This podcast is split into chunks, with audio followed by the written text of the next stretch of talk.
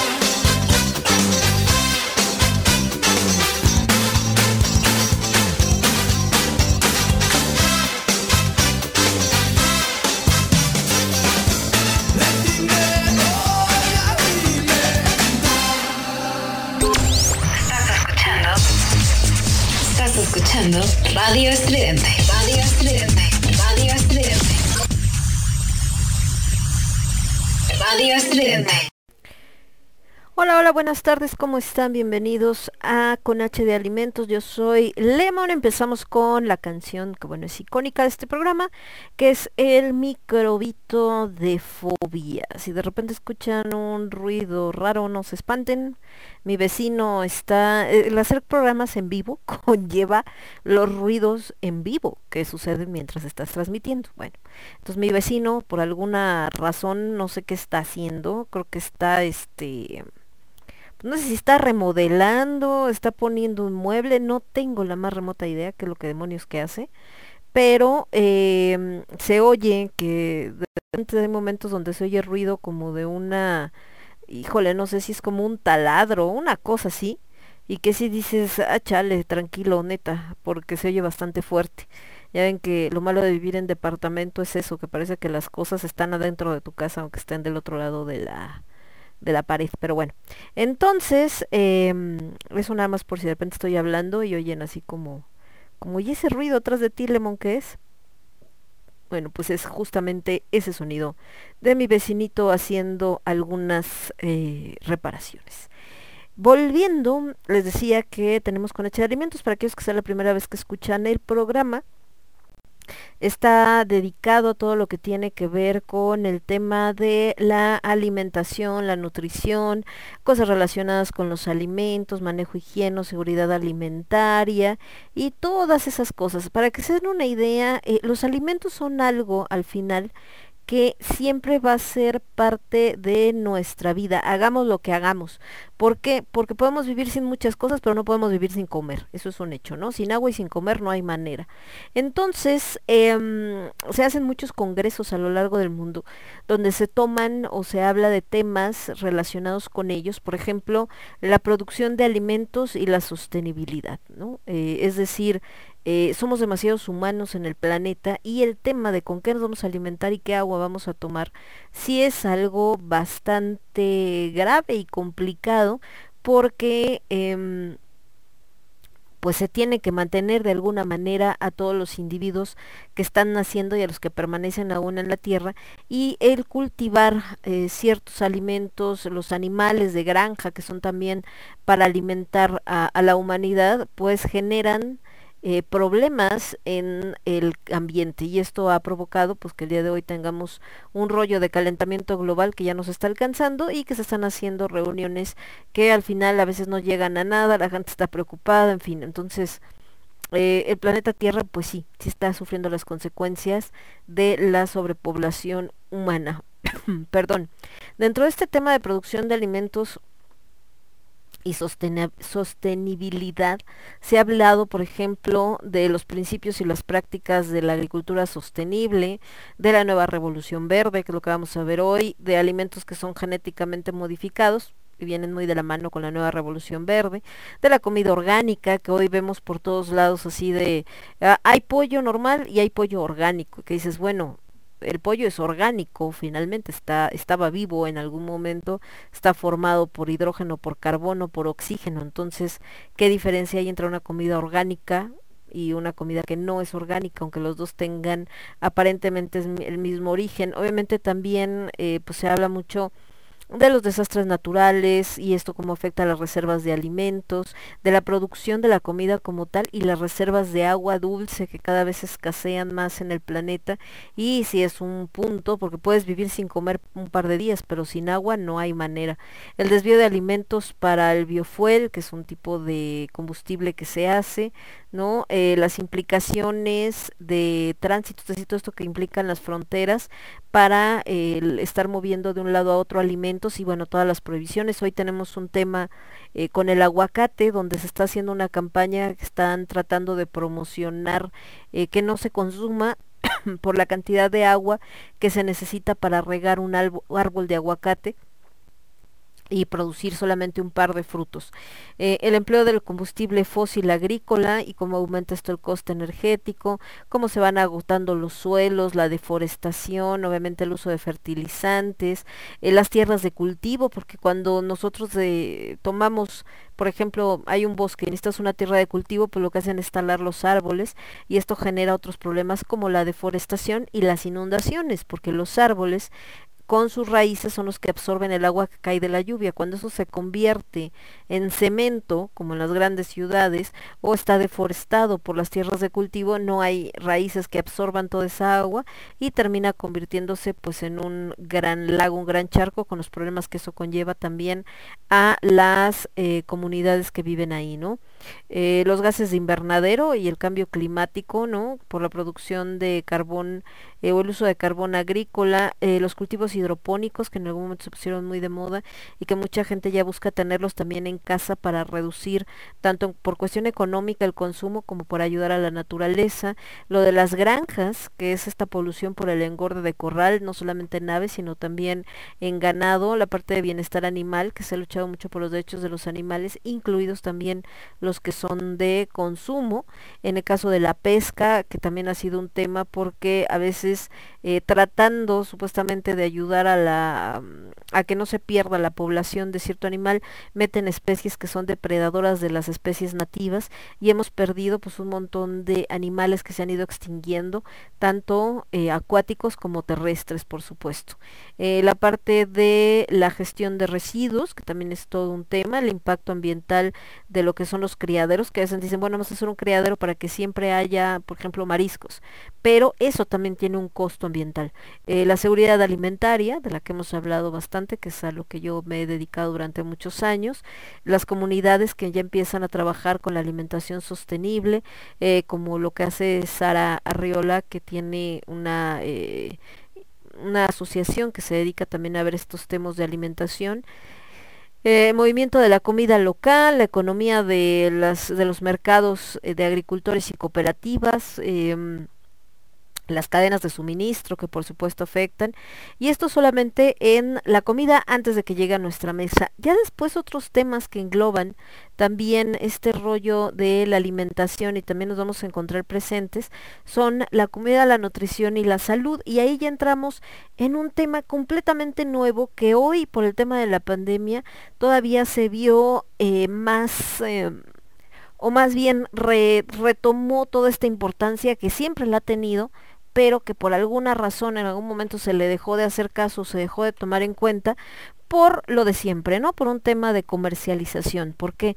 Porque la comida rápida, la comida chatarra, como la conocemos, aparte de que su producción es mucho más fácil y mucho más barata, tiene un gran margen de ganancia. Entonces, para las grandes cadenas que elaboran alimentos, llámese Procter Gamble, eh, no sé, PepsiCo, eh, Coca-Cola, etcétera, pues representan un negociazo porque son alimentos que causan una adicción entre los consumidores que siempre se venden, que pueden llegar a cualquier rincón con la logística que han desarrollado, que a ellos les sale mucho más barato hacer y lo pueden vender más caro entonces las ganancias pues son impresionantes, preferibles a un alimento de origen natural por todo eh, lo que se necesita para poder conservarlo en ese estado. Entonces, en este tema de comida, nutrición y salud, pues entran un montón de cosas.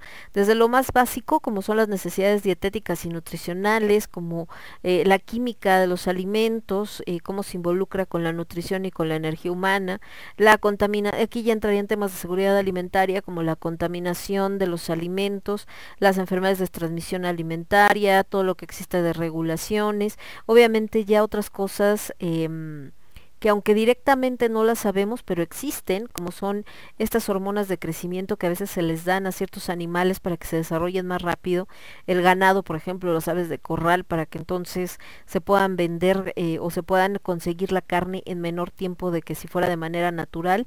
Obviamente antibióticos que se han encontrado en la comida, ha habido problemas, por ejemplo, en el deporte, de chavos que les hacen el antidoping y salen positivos a una droga y dicen, pero yo nunca he tomado ninguna, y es por la carne que están consumiendo obviamente el efecto en niños, que hoy en día lo vemos cada vez más, tenemos niños con problemas de obesidad infantil muy graves, cada vez más enfermedades cardíacas, cada vez más casos de cáncer, por supuesto casos de diabetes. La pobreza nutricional, porque no es lo mismo comer que alimentarte, son dos cosas muy distintas.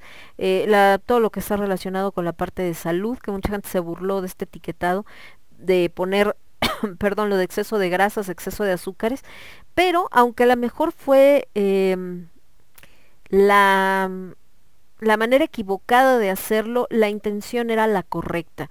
El buscar que la gente cada vez prefiera menos este tipo de alimentos que no son nutritivos y solamente causan daño a la larga a nuestra salud. Y obviamente eh, también el tema de los alimentos procesados y no procesados, donde lo procesado pues me da una gran ventaja en cuestiones de conservación, de tiempos, etcétera, sobre los no procesados que se echan a perder más rápido, pueden llegar a ser más caros, eh, no es, si yo no tengo tiempo para estar cocinando, pues obviamente son una complicación y demás, pero también tomando en cuenta todas las implicaciones que esto tiene para la salud. Aquí entra, por supuesto, los alimentos genéticamente modificados, que hoy tocaremos un poco dentro de esto de la nueva revolución verde, eh, la nanotecnología, las preferencias, los nuevos retos que hay en esta parte de la nutrición y demás. Tenemos también, por supuesto, la política alimentaria y la cultura, y aquí ya entremos en otro tema todavía más complicado. ¿Por qué? Porque estamos hablando de que el alimento, aunque es algo que nosotros necesitamos y que todo ser humano debería tener acceso a, sí está regulado y sí está em, determinado por las políticas de cada uno de los países. Pensemos en lugares como África, o los lugares más pobres de Latinoamérica, donde no toda la gente tiene acceso a una alimentación digna. Y entonces ya entra este rollo de la urbanización, del crecimiento poblacional, de la economía, del abastecimiento, de las políticas de instituciones como la OMS, de la ética alimentaria, de las regulaciones que puede haber, de la malnutrición, ¿no? De, de todo este tema, de cómo depende también incluso las guerras y conflictos que de repente se atraviesan eh, en eh, la vida del ser humano, pues también causan eh, obviamente situaciones de de desnutrición en las poblaciones infantiles y por supuesto también en los adultos, o cortan suministros de alimentos en lugares que están en conflicto con todo lo que esto conlleva. Entonces, eh, pues aunque no quisiéramos y no tendría que ver, pues ahí está metida estas broncas políticas. Por acá anda mi querido Alucard, dice ya escuchando la mirada oscura. Hola mi querido Alucard, bienvenido, buenas tardes, provechitos si ya comiste o si vas a comer. Y bueno, en la parte musical, como ustedes saben, nos acompaña mucho lo que es el eh, rock en español, también de repente una música pues más así como del estilo del soul o del jazz, eh, más, eh, más bien de rock pop. Aquí el jazz y el soul son mucho como de lágrimas de tequila y ahorita con H de Alimentos lo vamos a mover hacia esta línea musical de lo que es el rock, el rock pop como tal. O sea, más que rock, rock normal, más rock pop, más de este rock tirando hacia lo que es la, la balada y sobre todo pues también muchas versiones acústicas. De hecho, vamos a empezar con una canción de una mujer que a mí me, me encanta, ¿no? Me encanta su trabajo, me encanta su voz. Eh, ahorita que hablamos de estos temas de cáncer y todo este rollo, desgraciadamente ella pasó por algo así, le detectaron un cáncer, afortunadamente se lo detectaron a tiempo, tuvo la posibilidad de, recuperarse y el día de hoy pues ya está ahí con nuevos proyectos como su banda que se llama eh, White Horse, Dark Horse o Dark Hawks White Horse, algo así. Cualquier tal les digo porque eh, es esa combinación de palabras, pero no cuál va primero. Y ella, eh, pues antes de este proyecto de Dark Horse, White Horse, estuvo en Stream of Passion, una banda que ustedes saben que a mí me encanta, me fascina lo que hacen. Y, y por supuesto también estuvo en Elfonía, que fue una de las bandas, no es la única, pero es una de las digamos más conocidas con las que empezó en Monterrey, ella es de Monterrey, Nuevo León, eh, a partir de que empieza a trabajar con Stream of Passion, termina eventualmente mudándose a mm, eh, mudándose a lo que es este mm, eh, Holanda, es que me quedé así como de Holanda o Países Bajos, no, termina mudándose a, Países Bajos, a Holanda, y em, se casa de hecho con un holandés, compañero de Stream of Passion, eh, se queda con este proyecto, Arjen Lucansen, que es el creador, se pone a hacer otras cosas. Ahorita, de hecho, Marcela está participando en el nuevo disco de Iron con algunas colaboraciones por aquellos que decían que si le robó el proyecto y que si estaban peleados y la fregada, nada que ver. Y eh, ha continuado con esta nueva banda que les digo, Stream of Passion, pues ella determinó que se terminaba ya el proyecto hace un par de años. De hecho, cuando vinieron aquí a México fue cuando lo anunció en su gira, que afortunadamente tuve el gusto de verlos por primera y última vez, ¿verdad? En el escenario. Y eh, también graba diferentes canciones en su perfil así como algunos covers, algunas cositas, porque pues para ella también es una terapia después de este encierro por el que pasó todo el mundo debido a la pandemia. Esto que les voy a poner a continuación es un cover que ella hace a una canción de David Bowie, es una versión acústica de esta rola que se llama The Man Who Sold the World, el hombre que vendió el mundo, y que bueno, tiene mucho que ver con lo que estamos platicando el día de hoy, el título. Yo soy Lemón, esto es con H de Alimentos y lo escuchas únicamente a través de Radio Estridente. Volvemos. Transmitiendo para todo el universo, Radio Estridente.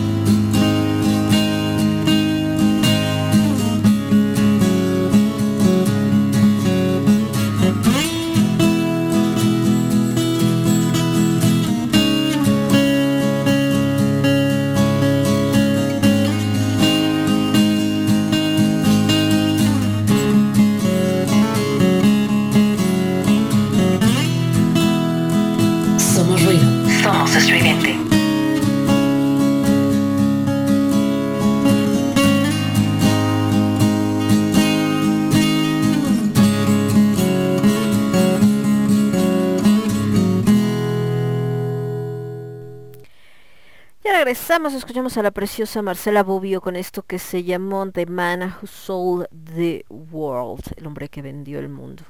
Bueno, regresando, estábamos acá platicando de lo que es la nueva revolución verde. ¿Qué es la nueva revolución verde? ¿A qué se refiere este concepto? Eh, se refiere a los supercultivos de la agricultura moderna em, y que están basados, por supuesto, en el tema de la biotecnología. En pocas palabras, eh, los genes de todos los seres vivos de la Tierra, como cualquier animal, planta, etcétera, tienen una secuencia de eh, cuatro compuestos químicos, como por ejemplo la adenina, la, la timina, la citosina y la guanina, que serían A, T, C y G. Y entonces, esto por ejemplo en el girasol, por decirles, que es una fuente muy valiosa de aceite, pues es el que más se utiliza en todo el mundo. ¿Qué es lo que la ciencia quiere hacer o a qué se le llama esta de la revolución verde o qué es lo que buscan? Que em, mediante la identificación y manipulación de estos genes, ¿no? eh, se puedan crear nuevos cultivos que ayuden a combatir los desafíos que está implicando el calentamiento eh, climático y sobre todo el crecimiento demográfico del ser humano. ¿Qué es esto?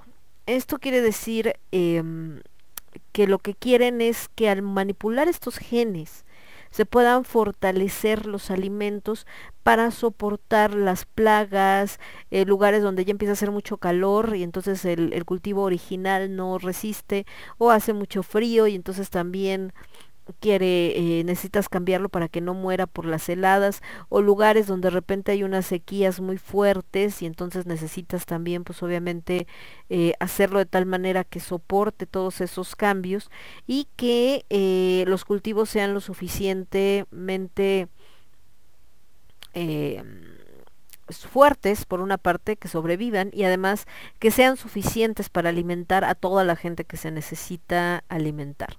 Eh, aquí entra una empresa que por eso les ponía Lodero y, o Villano, porque pues sabemos que hay muchas manifestaciones y mucha gente se ha eh, pronunciado en contra de Monsanto, que es el que justo corta muestras minúsculas de muchos granos de maíz para eh, buscar como analizar el ADN de cada muestra y eh, cultivar solamente las que poseen este rasgo deseado, como la resistencia a una plaga o la resistencia a la sequía. Entonces, em, van haciendo toda esta parte y viendo cómo es la manera de que pueden ayudarlos. Por ejemplo, hay unos animalitos que se comen el tallo de naranjo y propagan una enfermedad bacteriana que arrasa con eh, la mayor parte de los árboles cítricos de Florida. Entonces los frutos que salen de este árbol atacado son deformes, están verdes, son amargos, no tienen nada. Entonces eh, manipulan eh, la genética de esta planta para generar antibióticos que defiendan a estos árboles del ataque de estos animalitos y de estas bacterias y porque tanto no pase nada, ¿no? Pensando en todo lo que se pierde en dinero cuando el cultivo no sale como debería de ser. Eh, también, por supuesto, se busca eh, manipular genéticamente a otras especies para que resistan algunos virus, como el del estriado marrón, que es una enfermedad que se extiende eh, por el África subsahariana donde la mandioca es el alimento básico de 250 millones de personas, empieza a ser atacada por este virus, ya no se puede desarrollar, no se genera y pues imaginen causa estos problemas de hambre y entonces por eso buscan que solo se siembren estos cultivos genéticamente manipulados para resistir al ataque de este, eh, de este microorganismo. Otro ejemplo es por ejemplo el arroz Honda, ¿no? Que buscan que tengan una eh, cosecha mayor y a tener una cosecha mayor, entonces también eh, tengan mayores ganancias los trabajadores o, por ejemplo, eh, cosas como que el calentamiento global está provocando un que suba el nivel del mar e inunde las zonas costeras y entonces una nueva variedad de arroz que se desarrolló con el nombre de IR64 sobrevive dos semanas bajo el agua, lo cual pues es crucial para estos agricultores que pueden entonces salvarlos sin que queden destruidas como ha pasado con otras. También eh, se busca incrementar los umbrales de tolerancia al agua salada, por esto que hablamos de la inundación del mar, para que eh, sobreviva y no haya ningún problema. Eh, se busca dentro de esta revolución verde, los científicos, que haya tomates que consuman menos agua, sobre todo pensando en lugares donde normalmente se atraviesa por sequías pues muy fuertes y muy constantes. Em, pensa, o sea, estamos hablando primero de, de lo que plantean los defensores de la revolución verde de lo que es, ¿ok? En el caso del trigo también, ¿no? Eh, empiezan a buscar un trigo que sea como más eh, domesticado, que sea más resistente, que tenga tallos más cortos y semillas más grandes, porque el tallo no se utiliza, solamente las semillas, y poderlo aprovechar. Em, y también porque tolera temperaturas que matan a otra especie de trigo. Eh, también buscar, por ejemplo, que el arroz haga eh, la fotosíntesis con tanta eficacia como el maíz para que aumenten los rendimientos y pueda tener otras ventajas, ¿no? Y, eh, y pues esto que les digo de, de otros alimentos que encuentran que los van matando por el exceso de agua o por falta de agua o por cómo se desarrollan o por las inundaciones o eh, porque falta, no sé, sol, no hay sol suficiente, o eh, estos insectos que de repente van y lo consumen o que dejan ciertos virus o ciertas bacterias y por tanto buscan con esta manipulación genética crear especies que puedan resistir este tipo de cosas y que hagan más sustentable todo este tipo de agricultura. ¿Por qué? Porque entre otras cosas la ONU, por ejemplo, predice que en el 2050 la población mundial van a ser más de 2 mil eh, millones de personas, o sea que estamos hablando de un buen, ¿no? Además de esto que decíamos del cambio eh, climático que ha ido haciendo y causando daño, por supuesto, en todos los territorios y por tanto, obviamente, afectando los cultivos y esto pues se piensa que puede eh, llevar al ser humano a ser víctima de una catástrofe de escala planetaria. Eh, eh, obviamente porque se habla de que de estos dos millones de personas, dos mil millones de personas, la mitad de ellas probablemente van a ser en el África subsahariana o otro 30% en el sur y sudeste de Asia que son regiones eh, que también donde se encuentran los países que, sufren de estos embates de salud tango, es que estornudo tango, estos países donde se habla de, de desnutrición, ¿no? de mucha pobreza y también son lugares donde más puede haber o se pueden ver afectados por los virus, por los efectos del cambio climático, por las sequías, por olas de calor, etcétera. Entonces, eh, pues basan o están buscando la revolución verde, basar el rendimiento agrícola sobre todo en lo que es el arroz, el trigo, el maíz, etcétera, para poder eh, garantizar un futuro a todas estas eh, regiones, ¿no? Uh, se hablan, por ejemplo, de que hace medio siglo había una amenaza igual de grave en 1959, hablaron sobre el hambre en el mundo y que eh, decía un economista que la perspectiva mundial para las décadas era grave y que en el peor de los casos pavorosa. Después eh, viene esto de la explosión demográfica donde se preveía que iba a haber unas hambrunas terribles que iban a acabar con cientos de millones de personas en los 70s y 80s, sobre todo en la India. Recordemos que la India es un país muy pobre en una parte, muy rica en otra y que tiene una población exagerada y ahorita con el tema de la pandemia pues fue de los más afectados en ese sentido. Eh, antes de que se llegara a estos augurios de las hambrunas y de todo esto, la revolución, la llamada revolución verde, buscó pues obviamente transformar la agricultura mundial, centrándose principalmente en los cultivos de trigo y el arroz, buscando eh, estos procedimientos en lugar de selección natural, esta selección artificial, que ahí es de donde viene una de las principales razones que mucha gente está en contra, esta necesidad, si quieren por cuestiones de que hay que sobrevivir y lo que sea, pero del ser humano de buscar a ser Dios, ¿no? Digo, poniéndolo bajo esa perspectiva, en este caso buscando ser más inteligente que la naturaleza. El biólogo Norman Burlack obtuvo entonces una variedad enana de trigo que invertía la mayor parte de la energía en generar un grano combustible y no solamente los tallos largos que no se aprovechan y entonces había más granos por hectárea. Entonces esto fue algo así como el boom maravilloso porque hacía que se eh, aprovecharan mejor los terrenos de cultivo y por tanto se pudiera alimentar a más personas, ¿no? Y se lograra que fuera como como detener este tema de las hambrunas y de esta perspectiva tan catastrófica. Eh, desde estos años 70 y hacia finales de los 90, justamente estos cultivos de arroz y de trigo bien duplicados los rendimientos, aún con el incremento demográfico del 60%, bajaron los precios de los cereales y el aporte calórico medio de la población asiática, por ejemplo, subió un 30%, los índices de pobreza se redujeron a la mitad. Entonces, de ahí es donde vienen eh, con esto de la revolución verde. Ahora, ¿cuál es el tema?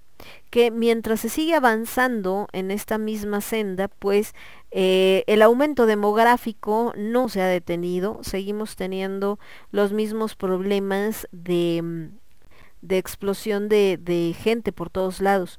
Por eso es que ahora con el tema de la pandemia, algunas personas, sobre todo que que les encantan estas eh, teorías de conspiración, hablaban de que la pandemia había sido planeada y que era eh, como el plan macabro de las grandes esferas políticas, sociales, etcétera, de estas que, eh, que manejan el mundo, ¿no? O los hilos del mundo, para acabar con la población justo porque Em, o con una parte de la población como para tratar de controlar justo esto que decíamos de la explosión demográfica. Entonces era así como eh, vamos a acabar con los pobres porque entonces así no hay eh, problema, ¿no? Y entonces em, podemos eh, modificar todo lo que sucede. Bueno. El tema es que, pues si se dan cuenta, pues la pandemia, la neta, es que no, no agarró como no agarró solamente a los pobres. La pandemia le afectó a todo el mundo, ricos, pobres y demás, y mató gente poderosa y mató gente que no tenía un quinto. Entonces, si nos vamos bajo ese punto, pues como que se le salió un poco de las manos, sí fue un plan macabro. Pero volviendo a que esta perspectiva continúa presente, eh, los mismos que, que en su momento hicieron esta revolución verde para eh, combatir esta perspectiva que había de la hambruna y de la muerte de muchas personas justo por el tema del hambre, eh, dicen que se necesita una nueva tecnología, eh, más bien una nueva revolución verde basada en alta tecnología. Hay dos tesis que se encuentran, es decir, que se confrontan en este tema. Una ah, quiere dedicarse o quiere basarse en la alta tecnología y llevar más allá la labor fitotécnica de Burlac, pero ahora con técnicas genéticas punteras, es decir, reforzar la anterior revolución verde con herramientas que ya tenía la anterior. Esto, esta tesis la defiende Robert Fraley, que es el director técnico de Monsanto y que ha sido galardonado con el Premio Mundial de la Alimentación en 2013. Él afirma eh, que los científicos son capaces de identificar y manipular una inmensa variedad de genes vegetales para potenciar rasgos como la resistencia a las enfermedades y la tolerancia a la sequía y que por este camino se puede avanzar hacia una agricultura más productiva y resiliente. La tecnología que es clave en esta opción, ¿no? Que es la misma tecnología que le ha dado a Monsanto muchos éxitos y la misma cantidad de controversias que lo que platicábamos, son estos cultivos genéticamente modificados que se fueron introduciendo por ahí de 1990 y que ha sido adaptada en muchos países, hablando de unos 28, se ha sembrado en el 11% del terreno cultivable del mundo, incluido el 50% del territorio eh, cultivable en Estados Unidos, en torno al 90% del maíz, sobre todo también en el algodón y la soya. Esto sobre todo les digo en Gringolandia. De hecho, los gringos llevan como unas dos décadas comiendo puro alimento genéticamente modificado, aunque en Europa y en África eh, como sigue esta polémica sobre la seguridad y su uso y demás, pues han tratado de em, detenerlo, de no implementarlo. Los defensores de estos alimentos genéticos, también en México se ha buscado evitar que se sigan las, eh, estos cultivos de Monsanto. Algunos defensores de este sistema que propone Monsanto, como Fraile, dicen que gracias a este tipo de cultivos se han evitado pérdidas de miles de millones de dólares nada más en Gringolandia, sin tomar en cuenta otros países, y que no ha habido efectos negativos para el ambiente, que todos los efectos han sido positivos. Eh, de acuerdo a estudios que hizo el Departamento de Agricultura de ese país, registraron un deceso del 90% en el uso de pesticidas en los maizales desde que metieron este tipo de producto porque ya no es atacado tanto por plagas, ya que contiene un gen de la bacteria Bacillus turnigensis ahí, que es menos vulnerable al taladro del maíz, que es un insecto que, bueno, le causaba muchos daños, ¿no? Eh, y bueno, eh, también eh, China decía que también ha trabajado con este tipo de producto, que hubo una disminución de los áfidos, que es un animalito que es pues dañino para, para sus cultivos, y un aumento de las mariquitas y otros insectos que sí son beneficiosos para las plantas. ¿Cuál es, cuál es el tema? Que eh, las variedades genéticamente modificadas que desarrolló Fraile con Monsanto reportan beneficios a la empresa y a un eh, gran número de agricultores, pero aún no logran convencer a lo que es la opinión pública de las bondades que ellos dicen que tienen, ¿no? Que tiene esta agricultura de alta tecnología. Eh, de hecho, eh, cultivos como los Roundup Ready de Monsanto están genéticamente modificados para ser inmunes al herbicida Roundup, que también fabrica eh, Monsanto, es decir, se ponen ahí uno en contra de otros, digamos, y entonces si los agricultores pulverizan el herbicida, para quitar las malas hierbas, esto no daña sus cultivos genéticamente modificados de Monsanto, es decir, te venden la enfermedad, la cura y el antídoto, una onda así. Um, el contrato que firman eh, con Monsanto estos eh, agricultores no les impide reservar simiente para el futuro, es decir, tienen que comprar las semillas cada año. Y ese es ahí donde empiezan de repente este rollo de eh, pues las broncas con Monsanto y decir, ah, qué padre, o sea, me estás vendiendo así como que esto es lo máximo, esto es lo que mejor funciona, con esto no vas a tener eh, problemas, nadie te va a Ah, no se va a, destruir tu cultivo, es resistente, todo maravilloso.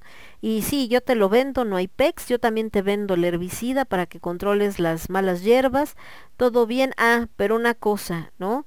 De todo esto que tú cultives con mi alimento o con mi producto genéticamente modificado, no lo puedes guardar, o sea, lo que vendiste, lo que vendiste, lo que no vendiste lo tiras, porque cada año me tienes que comprar la misma cantidad de semillas para volver a sembrar. Con esto, pues obviamente Monsanto, sabiendo que su producto es más resistente y que en dado caso económicamente hablando, que representaría una gran ventaja para los agricultores, el vender una parte del grano, pero la otra guardarla para volverla a sembrar y así ya no vuelves a gastar, obviamente Monsanto dice en él, a mí no me conviene, porque pues, entonces el cuate puede pasar, o sea, me compra una vez y pueden pasar 10 años y no me va a volver a comprar y ah, qué chido, ¿no? Ya me quedé sin ganancia. Y entonces hace estos contratos que son los que han levantado muchas molestias entre eh, los agricultores del mundo porque dicen, oye, me estás obligando a comprarte, ¿no?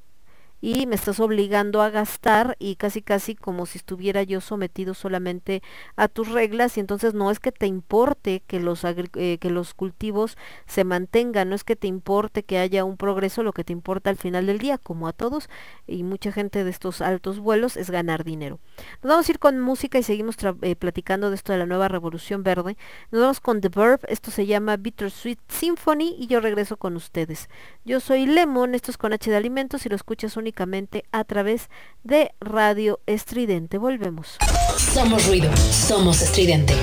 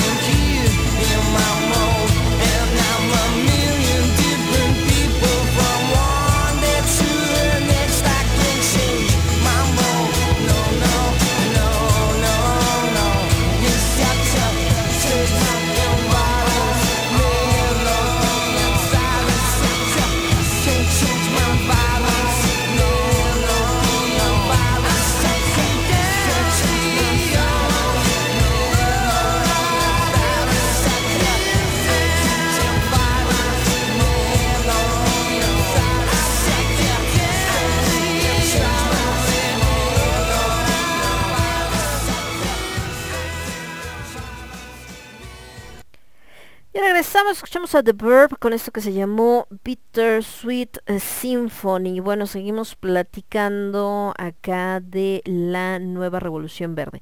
Entonces estamos hablando de esta propuesta que hace Monsanto de estos eh, cultivos genéticamente modificados y que entonces ya no tienes que preocuparte por las plagas y ah, necesitas un herbicida por aquello de eh, las eh, hierbas malas, tú échale de este con confianza que a tu plantita que me compraste, ¿no? A tu semilla que me compraste no le va a pasar nada, sobrevive sin broncas y ya no hay pex.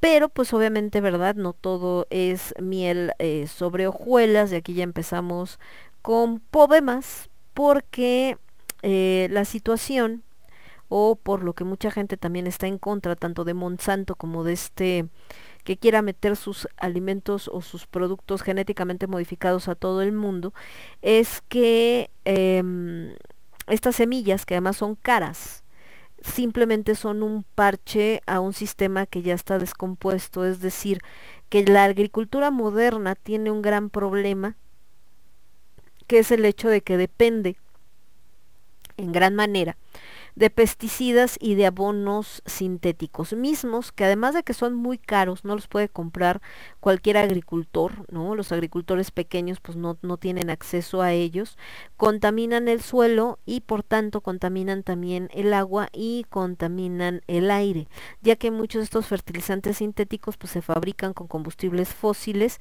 y en sí mismos son una fuente de emisión de gases de efecto invernadero cuando son aplicados en los campos y que obviamente con esto eh, pues hay una afectación mayor. Entonces estás cubriendo el problema aparentemente de la alimentación, pero le estás dando en la torre a la naturaleza, le estás dando en torre a todo lo que son los campos y demás, que a la larga pues te va a dejar de todas maneras también sin alimentos. De hecho, Hans Herren, que fue galardonado con el Premio Mundial de la Alimentación y que es el director de Biovisión, que es una ONG de Suiza, eh, decía que se necesita un sistema agrícola que tenga más en cuenta el entorno y los recursos ecológicos, que tiene que cambiar completamente el paradigma de la revolución verde, porque la agricultura de alto consumo ya no tiene futuro por los daños que causa.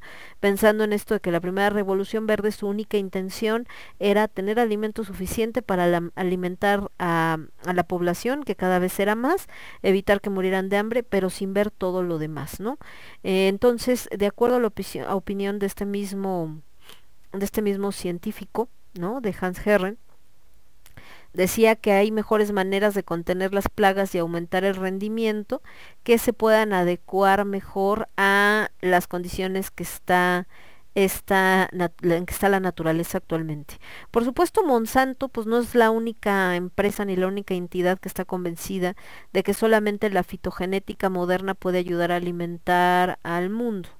Hay otro fitogenetista que se llama Glenn Gregorio, que es del Instituto Internacional de Investigación eh, del Arroz y que em, pues él pues precisamente hace estos estudios donde cambia también la genética, lo llama el arroz milagroso que es el IR8 y que em, pues bueno eh, finalmente lo que buscan es que tenga eh, otra pues van haciendo experimentos de esto de mezclar, esto que se llaman los experimentos de hibridación, donde tenían unas 10.000 variedades de semillas de arroz, para, eh, de arroz perdón, para trabajar y que al octavo cruce entre una variedad enana de Taiwán y otra de mayor talla que venía de Indonesia, tuvo esta variedad de crecimiento rápido y alto rendimiento que se conoce como India Rice 8 o IR8 y que eh, pues su papel es tratar de prevenir las hambrunas de ese país, ¿no?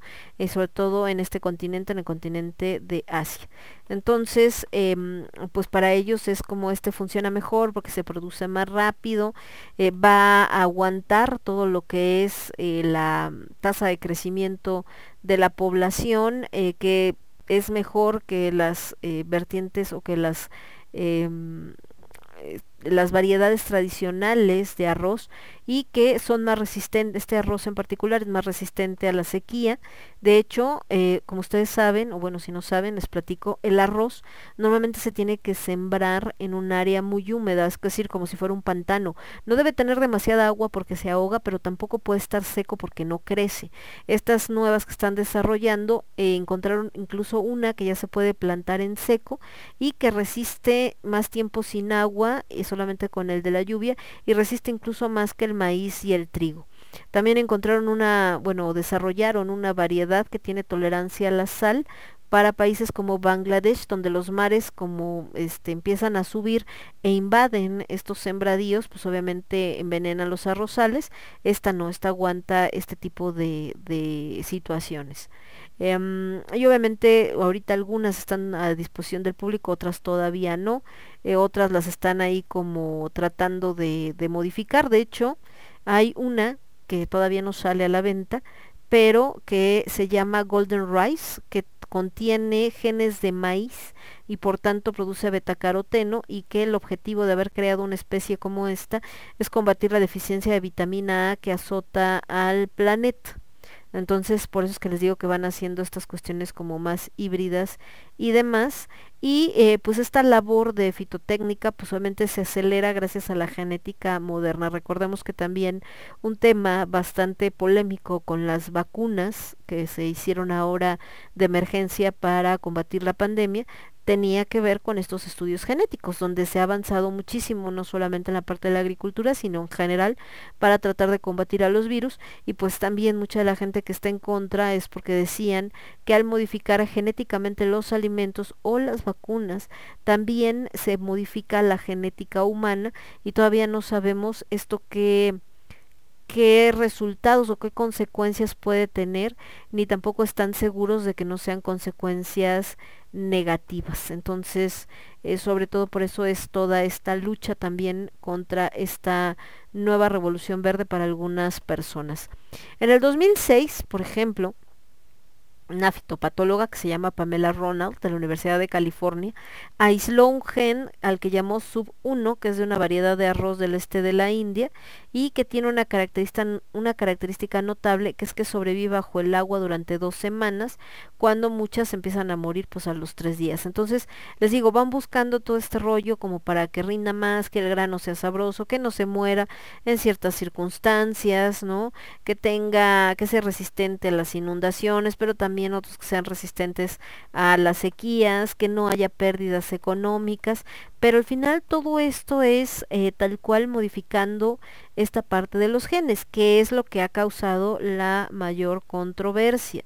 Y que aunque también parte de lo que esta gente maneja, estos científicos que han desarrollado estos alimentos genéticamente modificados, manejan como una ventaja o buscan manejar como una ventaja, es que necesiten menos agua, por el tema que platicábamos, y menos nitrógeno que otros compuestos para que el proceso de desarrollo y la fotosíntesis y todo se pueda hacer eh, mucho más rápido, ¿no? Y que obviamente eh, eh, pues tenga eh, una mayor eh, pues sustentabilidad para el ser humano.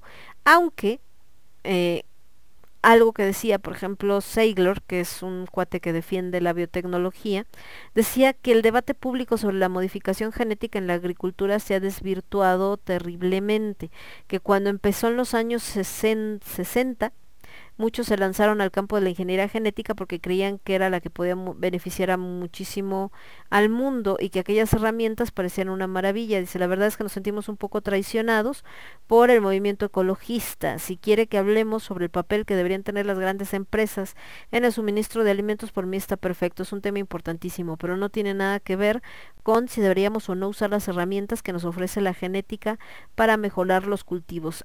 ambos son temas importantes, pero no con fundamos Entonces, em, siendo que la Revolución Verde, la primera, viene muy de la mano con muchos movimientos ecologistas, justo por el, eh, con algo natural o como algo como esto de la naturaleza que estás tratando de ayudar a evitar la hambruna, etcétera.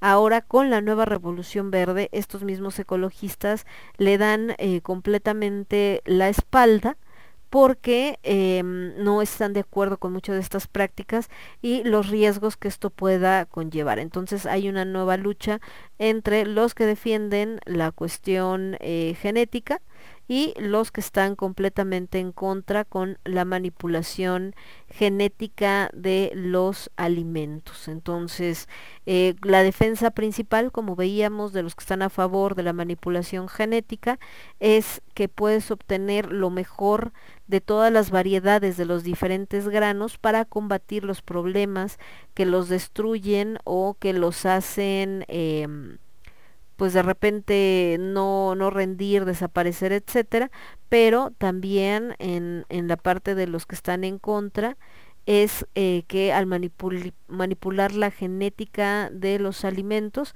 eh, o de estos productos puede modificar también la genética humana y sobre todo lo que hablábamos, que el uso de pesticidas y otras cosas que van de la mano de estos alimentos genéticamente modificados pueden provocar una contaminación en el suelo y en los demás em, tierras cultivables donde después ya no va a poder cultivarse ninguna otra cosa.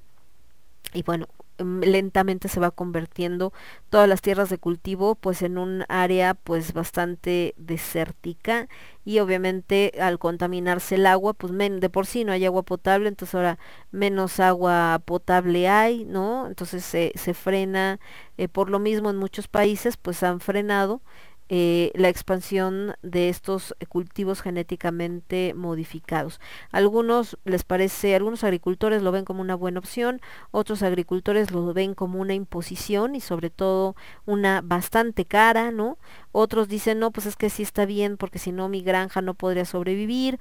Otros dicen, no, no manches, me está matando mis em, variedades naturales y que de verdad le gustaban más a, la gente. Y entonces son eh, de estas discusiones que se siguen dando alrededor de todo lo que tiene que ver con este tipo de proceso y con este mm, tipo de, de nuevos cultivos que se quieren hacer o que la gente pues está buscando. Entonces, eh, hay muchos argumentos a favor, ¿no? Hablando de que eh, se ahorran dinero porque ya no tienen que comprar tantos fertilizantes ni tantos plaguicidas y entonces pues eso les ayuda a gastar ese dinero en otras cosas como en los hijos, como en mejorar su mercado, eh, como otros que dicen em, que no es realista porque no pueden pagar por las semillas, no tienen para el abono, así sea poquito o menos, no lo tienen, no les alcanza, o esta parte de que no puedes guardar para sembrar el siguiente año, sino a fuerza le tienes que volver a comprar una cantidad específica de semillas a estas compañías, lo cual significa pues que tienes que eh, volver a gastar, ¿no? Eh, también obviamente porque rompe con muchas de estas eh, tradiciones culturales que tienen los pueblos y que tiene la gente que se dedica a, la agricultura y eh, pues andan pues precisamente con todo este rollo y con todas estas luchas y hasta el día de hoy pues es un tema que sigue mm, que sigue presente y que pues por un lado los que se dedican a estos alimentos eh, genéticamente modificados quieren pues digamos que mm, que se siga aumentando y por otro lado hay muchas instituciones que quieren eh, pues frenar justamente todo el desarrollo de este tipo de, eh, de alimentos modificados, ¿no?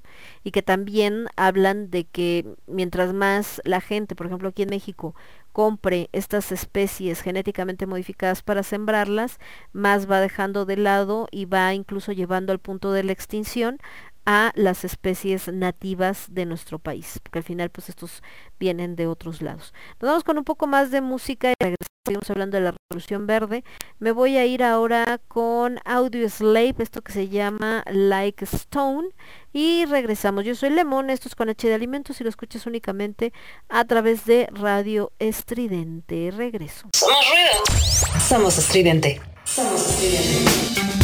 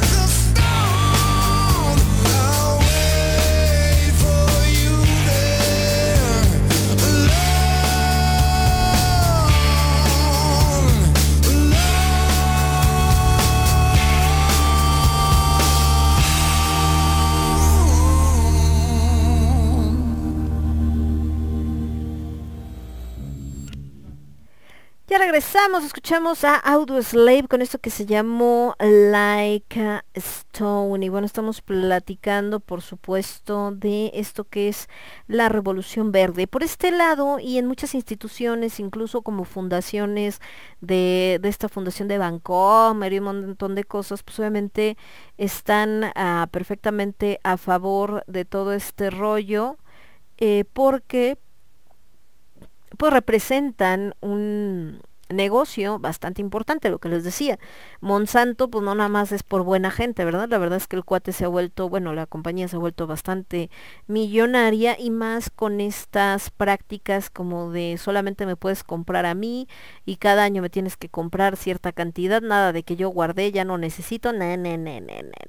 Entonces, pues ha hecho al final del día, eh, pues un... em, un monopolio de todo esto. Em, por otro lado, gente que está en contra, por ejemplo, Enzo Tiesi dice, la ciencia y la tecnología no pueden realizar transformaciones milagrosas, del mismo modo que no pueden hacerlo las leyes del mercado. La las únicas leyes verdaderamente férreas con las cuales nuestra cultura finalmente tendrá que ajustar cuentas son las leyes de la naturaleza. Creo que esto resume perfectamente una de las principales razones por las que hay mucha gente en contra de la nueva revolución verde, eh, porque está tratando, como les decía, de jugar a ser para los que son creyentes Dios, para los que no son creyentes eh, la naturaleza, es decir, alterar lo que ya había sido creado de cierto modo. O sea, em, dentro de estas teorías como la de Darwin, esta teoría de evolución, habla de que la naturaleza no necesita que el humano le ayude solita, ella se va modificando de acuerdo a las necesidades. Es decir, un cultivo que necesita mucha agua, cuando las condiciones empiezan a cambiar, eh, va a ir adaptándose a que necesite menos agua para seguir viva o a aguantar la sal si es lo que la inunda para seguir viva o a, em, o a crecer en otro lado y en otros climas si empieza a cambiar el clima. El tema es que obviamente esa evolución pues no es rápida, ¿no? No es como en un año ya evolucionó, pues claro que no, toma tiempo, cosa que el ser humano como sociedad pues de repente dice no tengo tiempo para que cambie de manera natural porque tengo que solucionar otros problemas como este del que hablaba que es la, la, hambruna, la falta de alimentos, la nutrición, etcétera, y entonces como la naturaleza se tarda en hacer ese proceso, lo voy a hacer yo, o sea, yo lo voy a modificar. Entonces, em, los detractores hablan pues que la revolución verde pues es una tragedia en dos actos. La primera parte que se hizo en los años 50, cuando tenía como finalidad generar altas tasas de productividad agrícola, y esta segunda vuelta, digamos, eh, que es en los 90, cuando empieza esta nueva revolución verde, donde em, la revolución genética pues se une precisamente a la biotecnología con la ingeniería genética para promover las transformaciones signi- significativas en la productividad de la agricultura eh, mundial mundial. Em, ¿Cuáles son las diferencias que ellos, los que están en contra, ¿no? hablan de estas dos revoluciones? Hablan de que la primera revolución verde, su principal soporte era la selección genética de nuevas variedades de cultivo de alto rendimiento asociada a la explotación intensiva permitida por el riego y el uso masivo de fertilizantes químicos, pesticidas, herbicidas, eh, tractores y otra maquinaria pesada. Y la nueva revolución verde tiene como principal aspecto la creación de em, organismos genéticamente modificados, mejor conocidos como transgénicos, estos famosos alimentos transgénicos contra los que están muchos. Estos son organismos creados en laboratorios con ciertas técnicas que consisten en la transferencia de un organismo a otro, es decir, estas mezclas, de un gen responsable de una determinada característica, manipulando su estructura natural y modificando em, eh, modificando así su genoma. El genoma a su vez está constituido por conjuntos de genes y las diferentes composiciones de estos conjuntos determinan las características de cada organismo. Lo que hace a un animal diferente de una fruta es el genoma que tiene. Entonces, en la primera revolución, no los modificaban, sino iban escogiendo de todos los que existían cuáles tenían los mejores genes para que esos fueran los que se fueran sembrando y se fueran mezclando.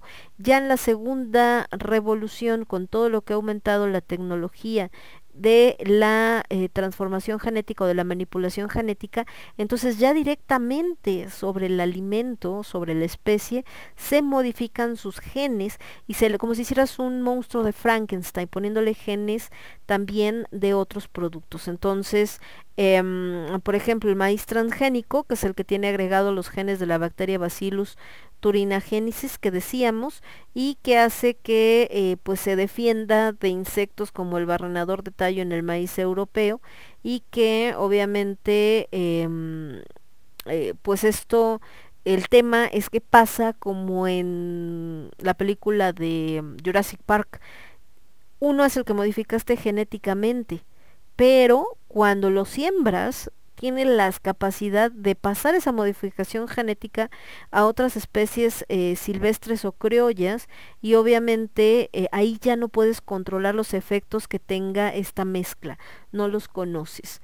Um, otra cosa de lo que hablan los, los que están en contra de todo esto de de la cuestión de la revolución verde y por qué no les parece, pues ponen toda la información, obviamente hablan de, de, cuáles eran sus objetivos, de cómo buscaban tener un impacto positivo, ¿no? Pero eh, también hablan de que si ahorita miramos las consecuencias y los logros de la primera revolución verde, se puede tener una idea de algunos impactos que la segunda podría tener en el futuro no muy lejano. Hablaban de que la primera revolución verde fue considerada un cambio radical en las prácticas agrícolas que hasta ese momento se llevaban eh, a cabo, obviamente pues por tratar de pues de evitar todos estos problemas que había, de que la gente pues no había productos suficientes, que se dan cuenta de que había eh, demasiada gente, que cada vez crecían más y que entonces, bueno, que crecía la población cada vez más y que cómo le iban a hacer y cómo iban a sobrevivir y que por eso entonces empiezan a desarrollar esta onda. Obviamente se queda ahí en medio, pues de después de esto que fueron las guerras mundiales, eh, que viene este rollo de territorios contaminados con radiación por las bombas, etcétera, y obviamente Em, eh, que empiezan estudios todavía mucho antes de lo que se piensa, ¿no? Los primeros que a lo mejor no se llaman como tal Revolución Verde, pero se empiezan a dar por ahí a partir de 1941, empiezan a hacer otros programas de desarrollo. Obviamente la primera parte que tratan de em, empezar con estos estudios es en México y Latinoamérica. Ya saben, somos los laboratorios del mundo, todos los países del tercer mundo. Así como vamos a hacerlo ahí y ya si vemos que no se enferman y no se ponen mal, entonces ya lo metemos a Estados Unidos, ¿no? Pero así no pasa nada, no les este, si a ellos no les pasa nada, ya le hicimos, si les pasa, uy, qué pena. De hecho, de ahí también se habla eso de que Inglaterra mucho tiempo hizo diferentes experimentos en India y que por eso actualmente en la India hay muchos niños que tienen eh, pues broncas donde nacen con dos o tres brazos o de repente eh, nacen con dos piernas o sin piernas, en fin. Bueno, esto es como un poco de la, de la historia que empieza a ser, de cómo se empiezan a desarrollar eh, ciertos proyectos tanto en Latinoamérica, por supuesto, ¿no? De la mano de, de estos departamentos de agricultura, así como de no, como con dorándoles la píldora, es una nueva manera y para que te rindan más tus tus cultivos y que sean más rentables y que mira y que yo y que tú y que tú ponlos, etc, etc, y que al mismo tiempo, pues digo, seamos muy sinceros, era una manera en la que se daban cuenta eh, qué efectos había tanto en los campos donde se estaban sembrando estos productos, como también eh, qué resultados o qué efectos tenía en las poblaciones. Obviamente empiezan a entrar algunas instituciones privadas cuando se dan cuenta de que pues hay una buena lana que se mete ahí, como en el caso de la Fundación Rockefeller, como la Fundación Ford. Eh, ellos crean en 1960 el International Rice Research Institute en Filipinas y entonces entra también la Fundación Kellogg's, pues buscando por supuesto que les salga más barato toda su materia prima para los productos que desarrolla. Entonces todo esto se va haciendo, se van metiendo, progreso del campo y que en Estados Unidos y que mire que la agricultura, etcétera, etcétera. Eh, estos resultados que hace la, primer, estos primeros encuentros con la revolución eh, verde, ¿no? Eh, pues obviamente por un lado son positivos, porque pues se dan cuenta de que sí hay un mayor rendimiento, pero también llegan a tener contratiempos. Por ejemplo, un vocero del Banco Mundial dice que entre 34 y 40 millones de toneladas de arroz de Asia dependían directamente del petróleo del, eh, del continuamente inestable Medio Oriente y que el tercer mundo pasó a consumir entre 10 y 20% de la producción mundial de agrotóxicos y su consumo aumentaba rápidamente. En Brasil, por ejemplo, el número de plagas en la agricultura aumentó entre 1963 y 1973 de 243 a 593 y el consumo de agrotóxicos para combatir estas plagas se incrementó de 16 mil a 78 mil toneladas, habiendo una relación directa entre el consumo de estos productos y el surgimiento de plagas. Y al mismo tiempo, bueno, el consumo de fertilizantes también aumentó un 1290% y la productividad como tal solo aumentó un 4.9. Entonces, Em, dice que en casi toda Latinoamérica, después de muchos años de revolución verde, se puede observar el siguiente cuadro. Los suelos agrícolas se transformaron en simples sustratos de, sustentación de plantas que exigen técnicas artificiales cada vez más caras y el síntoma más aparente de degradación que observamos es la erosión. La investigadora brasileña en manejo ecológico de suelos, Ana Primaversi, sustenta que la erosión no es un fenómeno natural, pero sí el fruto de un manejo inadecuado del suelo. Lógicamente, la declividad del terreno y la, la, intensidad y duración de las lluvias intensifican la erosión, pero la práctica de una agricultura basada en una tecnología destructiva es su principal causa. Esta autora también agrega que el uso indiscriminado de agrotóxicos y fertilizantes químicos esterilizaron el suelo, reduciéndolo al mínimo nivel de actividad microbiana y la fauna del suelo, además de haber provocado la contaminación de las aguas subterráneas lo que comentábamos, principalmente con nitratos, y el reenriquecimiento de las aguas superficiales, tanto continentales como acequias, ríos, lagos, como costeras, lo que llevó al crecimiento explosivo de algas, que este es otro fenómeno que hemos visto, visto en muchos lugares, donde antes había una laguna y de repente de la nada empiezan a crecer estos lirios, otro tipo de algas, etcétera, se empiezan a morir obviamente los peces, algunos insectos, eh, y entonces en lugar de tener una extensión de, no sé, tres kilómetros la laguna, de repente ya tenía dos, de repente ya tenía uno, y se empiezan a hacer como estos territorios eh, que ni siquiera son también eh, estables, que se vuelven como territorios pantanosos, y hablan de que pues esto se da precisamente por todos estos nutrientes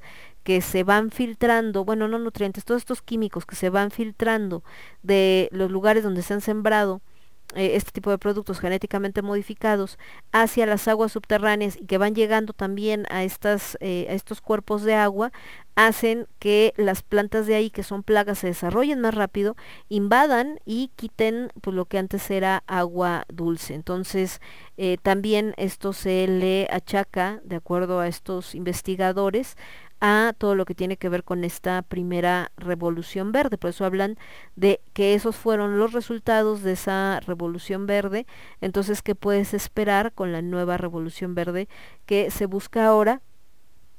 Donde incluso ya se está modificando genéticamente el alimento. Nos vamos a ir con más música y ahorita regresamos con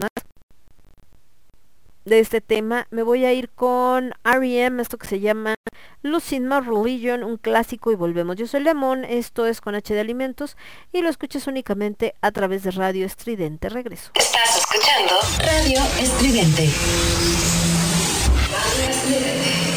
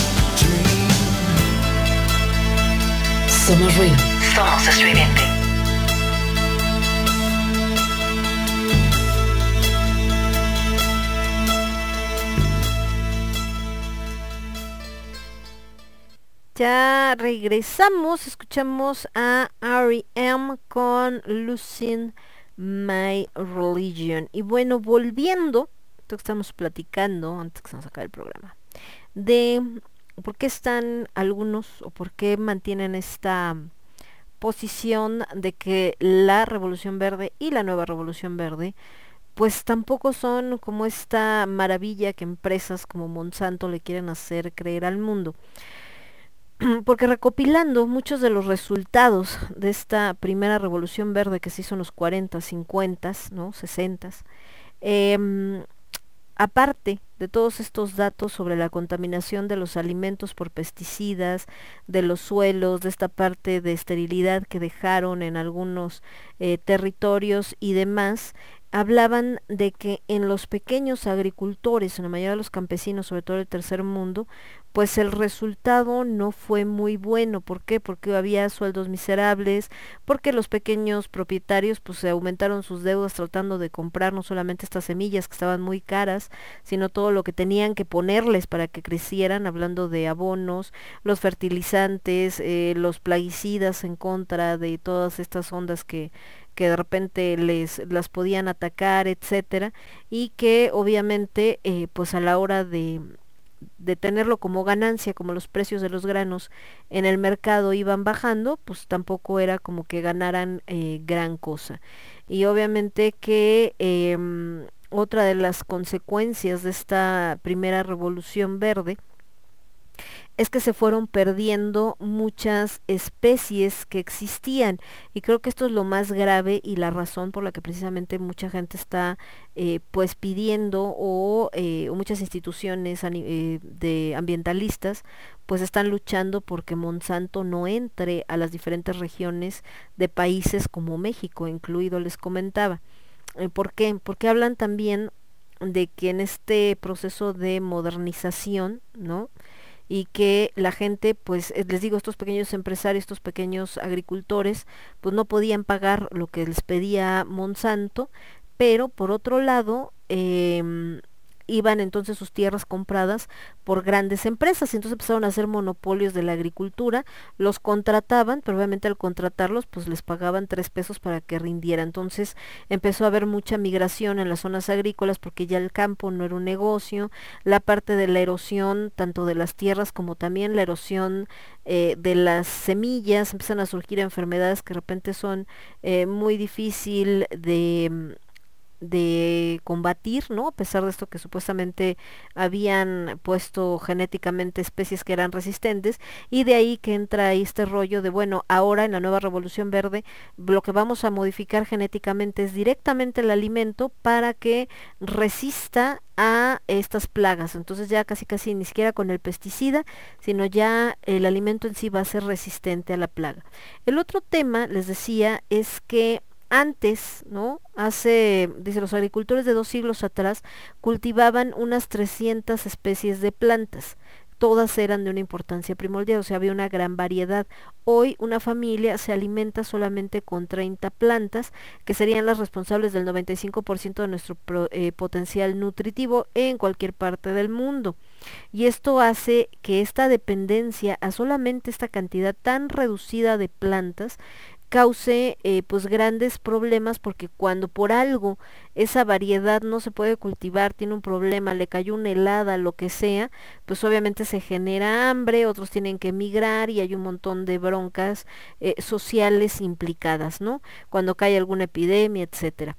Eh, habla en otros datos pues bastante preocupantes donde dice que hace 20 años India poseía unas 300.000 variedades de arroz y hoy no sobreviven más que una docena porque las variedades de alta productividad sustituyeron a las restantes. En Turquía, que es donde se origina el lino, había unas mil variedades en 1945, pero en los años 60 ya solamente quedaba una variedad y esto fue lo que hizo que el lino actualmente pues sea un producto muy caro. Y además esta única que sobrevive la tuvieron que importar de Argentina. De las mil variedades de manzana que existían en Estados Unidos el siglo pasado, mil ya no están disponibles. Entonces, la diversidad genética, obviamente, eh, de estos cultivos agrícolas pues se van eh, perdiendo, están en un mayor riesgo y todo pues por el manejo precisamente de estas políticas alimentarias y demás y más en esto que les digo que finalmente se empiezan a hacer mezclas entre especies y entonces pues especies nativas pues se van perdiendo drásticamente así algún tipo de maíz que tenías o de trigo y resulta que pues ya no existen y ya no hay manera de recuperarlo. Entonces eh, más esta dependencia que tienen estos nuevos cultivos eh, genéticamente modificados a otros químicos que necesitan para crecer o para desarrollarse. Y de ahí que pues obviamente grandes em, personajes que defienden el ambiente, como el ambientalista Patrick Mooney, que dicen que eh, eh, los centros estos como de investigación y demás no eran otra cosa que una forma en que los países del norte garantizaban acceso irrestricto a los genes de especies de importancia económica provenientes de países del tercer mundo para almacenarlos en sus propios países con, eh, pues ahora sí que con la venia de la ONU. Y eh, pues los países latinoamericanos eran así como este laboratorio donde se desarrollaban, pero ellos no tenían acceso a los mismos y por tanto pues no tenían una, una ganancia.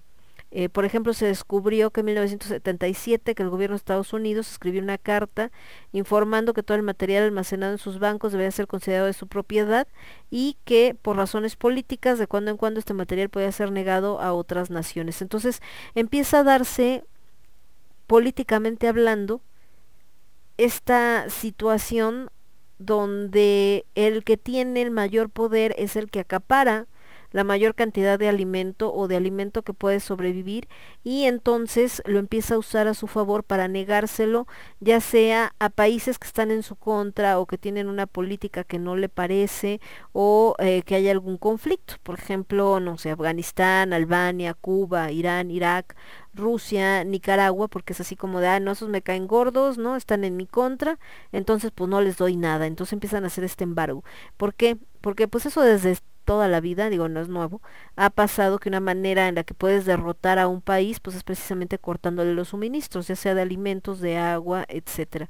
Entonces, y la ONU pues se vuelve también un cómplice en este sentido por el poder que representa eh, Estados Unidos. Entonces, es otra de las razones por las que se habla de que esta nueva revolución verde basada justo en la manipulación genética de los alimentos y que sea eh, promocionada, patentada y auspiciada por estas grandes naciones poderosas hacen que el día de mañana ellas sean las únicas que tengan el control sobre el desarrollo de algo tan básico como es la agricultura y que es necesaria para eh, sostener la alimentación de todos los habitantes de todo el planeta Tierra. Entonces, eh, todos estos bancos que aparentemente parece que tienen como función eh, proteger los cultivos, hay un banco donde están todas las semillas con diferentes variedades del mundo para preservarlas en caso de una catástrofe, pero también es un modo de tener el control de algo que, como les decía, puedes eh, no tener un techo sobre tu cabeza, puedes no tener ropa, pero no puedes no tener comida, o sea, ese es un punto.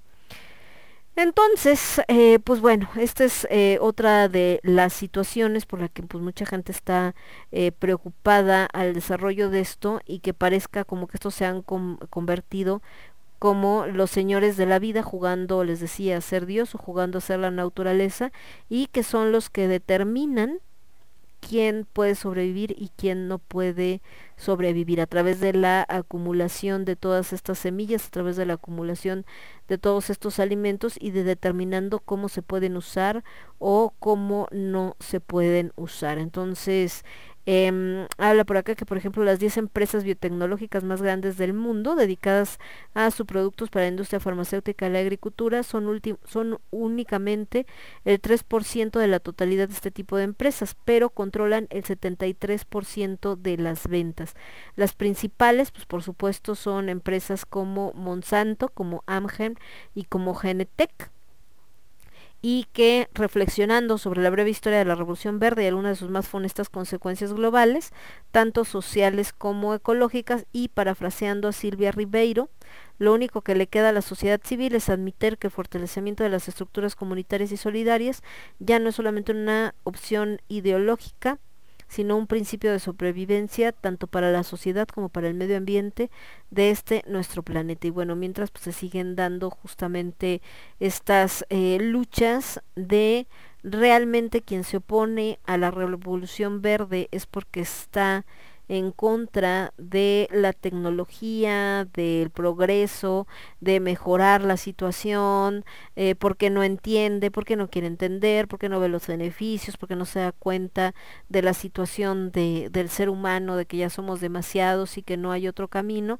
o realmente todos estos que tratan de supuestamente eh, solucionar eh, y se quieren poner como muy buenas gentes porque están viendo por el bien del mundo y están viendo eh, por la mm, eh, pues obviamente por el crecimiento y tratando de evitar eh, problemas globales como el hambre en el mundo o solamente es una máscara ocultando lo que sabemos que existe desgraciadamente en el ser humano desde que es ser humano, que es la necesidad de poder y la necesidad de control.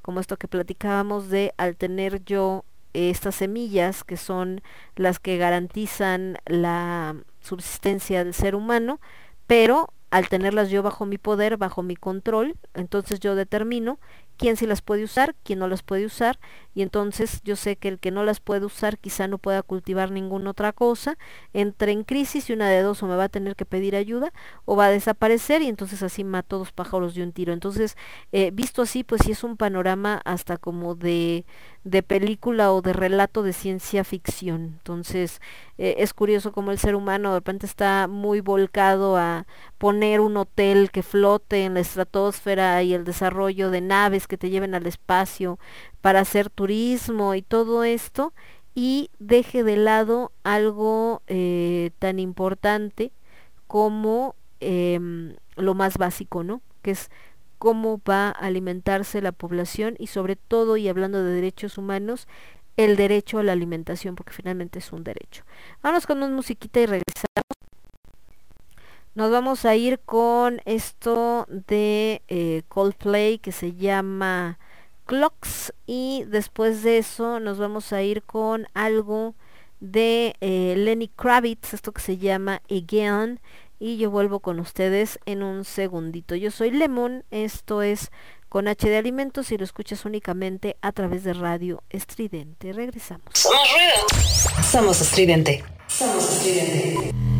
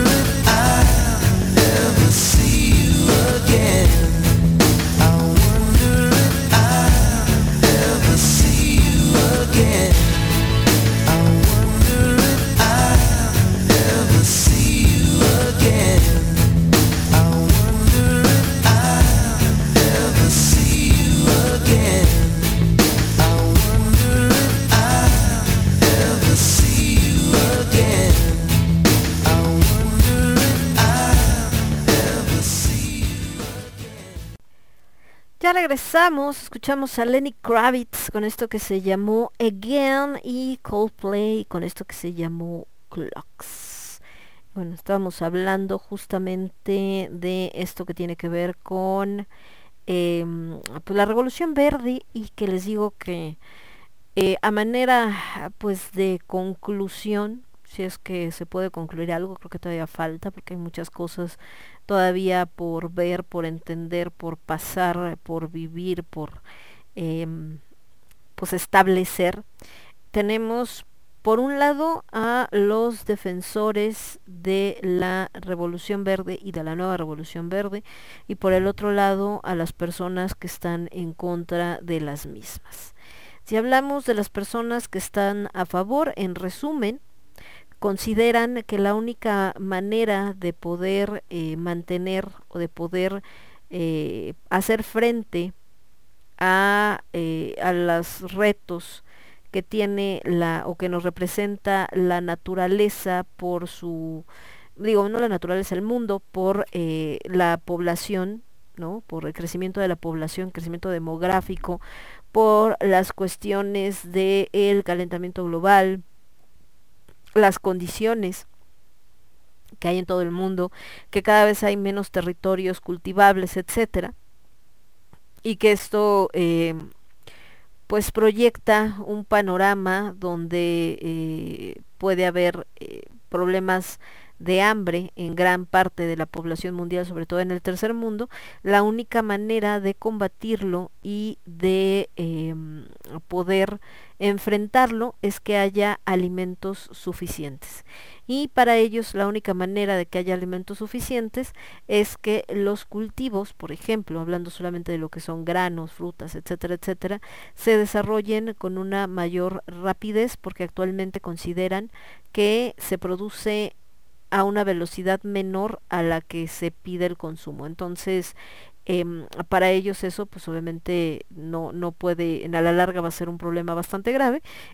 Y entonces la única solución es que si hoy me toma un mes que crezca el maíz, necesitamos un maíz que crezca en 15 días o en 10 o en 5.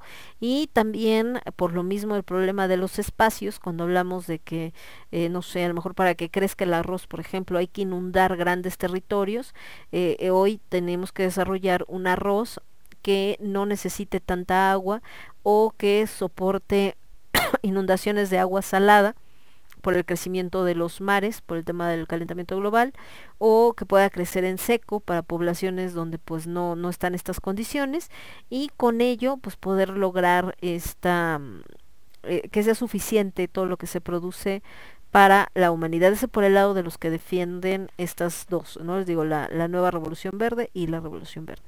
Por otro lado, tenemos a los que están en contra. Los que están en contra sostienen que los aparentes beneficios que dicen que tuvo la revolución verde en realidad fueron un gran daño porque aunque son semillas de productos que se mm, que se reproducen con una mayor rapidez, que soportan eh, mayores inclemencias del tiempo, que tienen mayor rendimiento, etc., etc., también necesitan de em, ciertos productos químicos para poderse desarrollar adecuadamente, que curiosamente te vende la misma compañía que vende las semillas, que son los fertilizantes, que son los abonos eh, y que son eh, aquellos que combaten a las plagas. Y que además, a partir de que empiezan a entrar estos cultivos genéticamente modificados, hay un mayor desarrollo de plagas que el que había antes y que estos químicos que tú tienes que poner en estas tierras para que crezcan,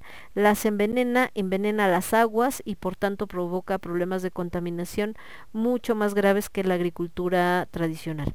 Por otro lado, que el uso de estos productos genéticamente modificados eh, van reduciendo la cantidad de especies nativas que se tenían y de tener una gran variedad de productos actualmente hace que dependas de una pequeña cantidad y esto lleva a otro extremo donde de, estos de estas variedades de las que depende, si antes tenías la posibilidad de poder sembrar una de las 3.000 y ahora solamente te quedan 20, esas 20 están, eh, son propiedad de naciones poderosas que pueden así, con toda la calma del mundo y por sus calzones, decirte no quiero que las uses o para que las puedes usar tienes que cumplir con ciertas condiciones o me tienes que apoyar en esto, o me tienes que apoyar en esto otro, o tienes que dejar de hacer esta cosa o tienes que hacer esta otra y entonces crear a través de la eh, chantaje por la cuestión alimenticia estas alianzas en contra de los que consideran sus enemigos.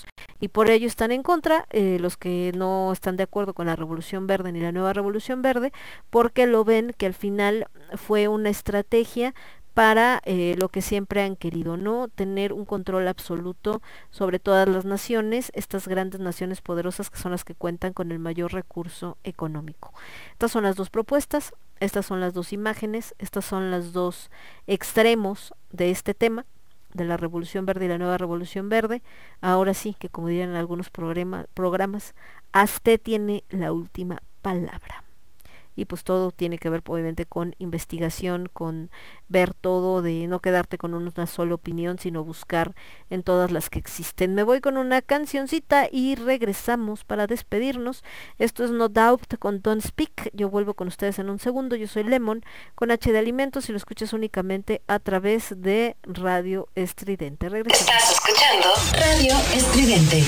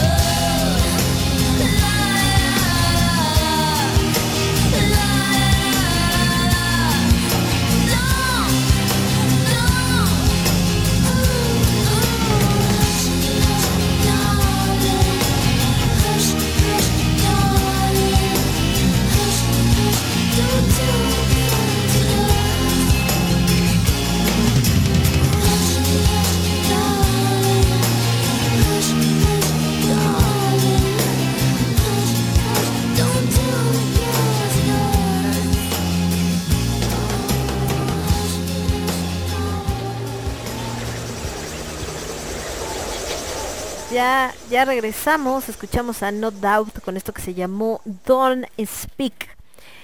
Y bueno chicos, pues ya nada más para despedirnos y en esto de las recomendaciones de restaurantes. Yo les voy a recomendar un restaurante el día de hoy que por cierto, este no está aquí en México, así que es para los amigos de Jalisco.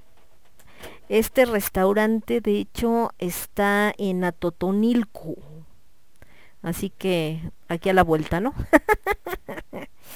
Eh, está en, en Atotonilco. Eh, de hecho, Atotonilco está en Jalisco. Está, Atotonilco es parte de los Altos de Jalisco, está cerca de lo que es eh, Arandas, está cerca de lo que es, em, ¿cómo se llama? San Miguel el Alto, o sea, toda esta parte de los Altos de Jalisco, ahí, cerquita anda a Totonilco, cerca de la barca, etcétera. Eh, este restaurante es un restaurante bar, entonces pues, para lo que les gusta echar chela y ir a echar chupe, ahí lo pueden hacer sin ningún problema. Eh, la verdad es que es un lugar muy agradable, está semi al, al medio ¿cómo se dice? Medio al aire libre, porque es como si fuera un tipo como un tipo jardín, aunque tiene un área, por supuesto, que está techada, tiene sus mesitas, todo este asunto. La verdad está bastante chida, eh, bastante chido, perdón. Em, de precio más o menos, no es el lugar más caro, tampoco es el lugar más barato.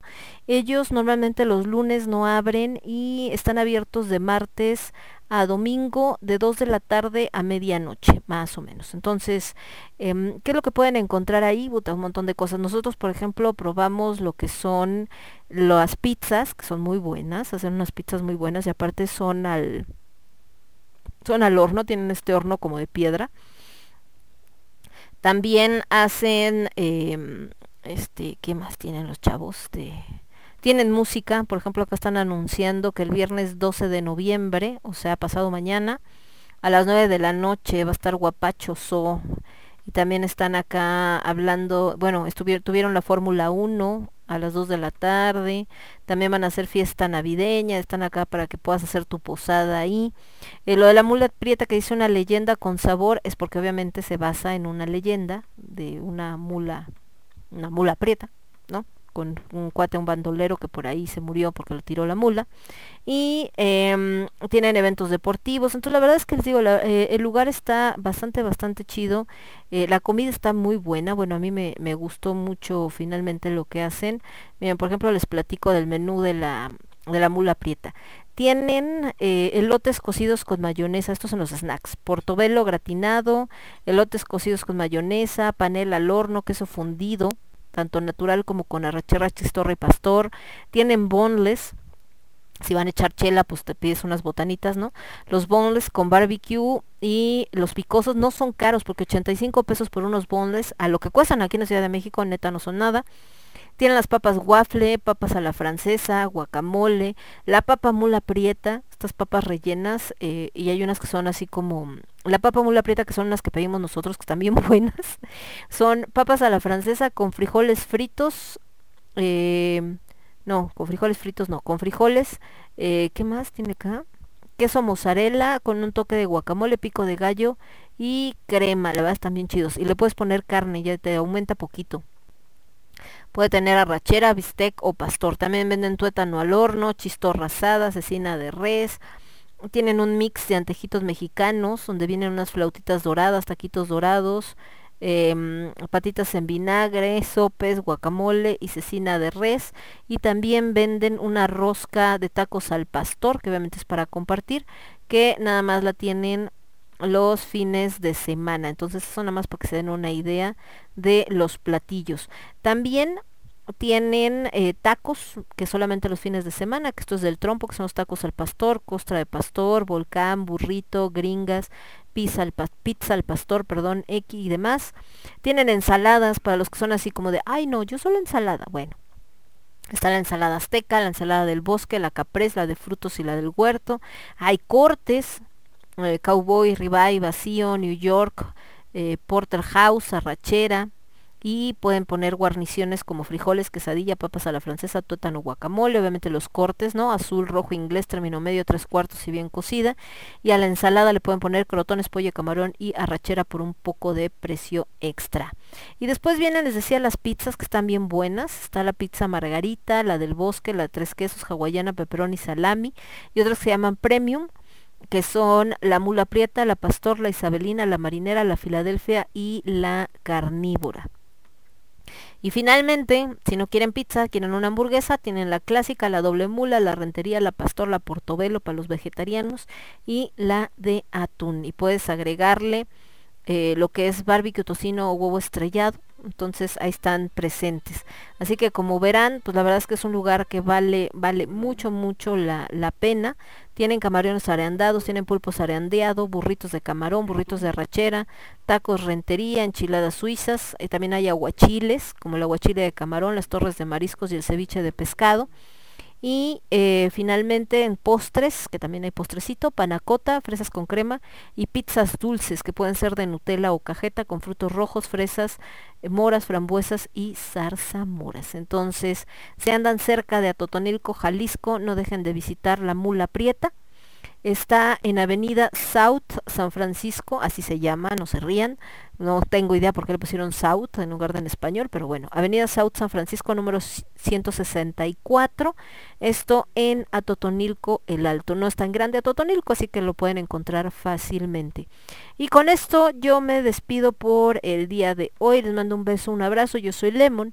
Esto fue con H de Alimentos y lo escuchaste únicamente a través de Radio Estridente. Cuídense, nos vemos. Bye. Somos ruido. Somos estridente. Somos estridente. Somos ruido. Somos estridente.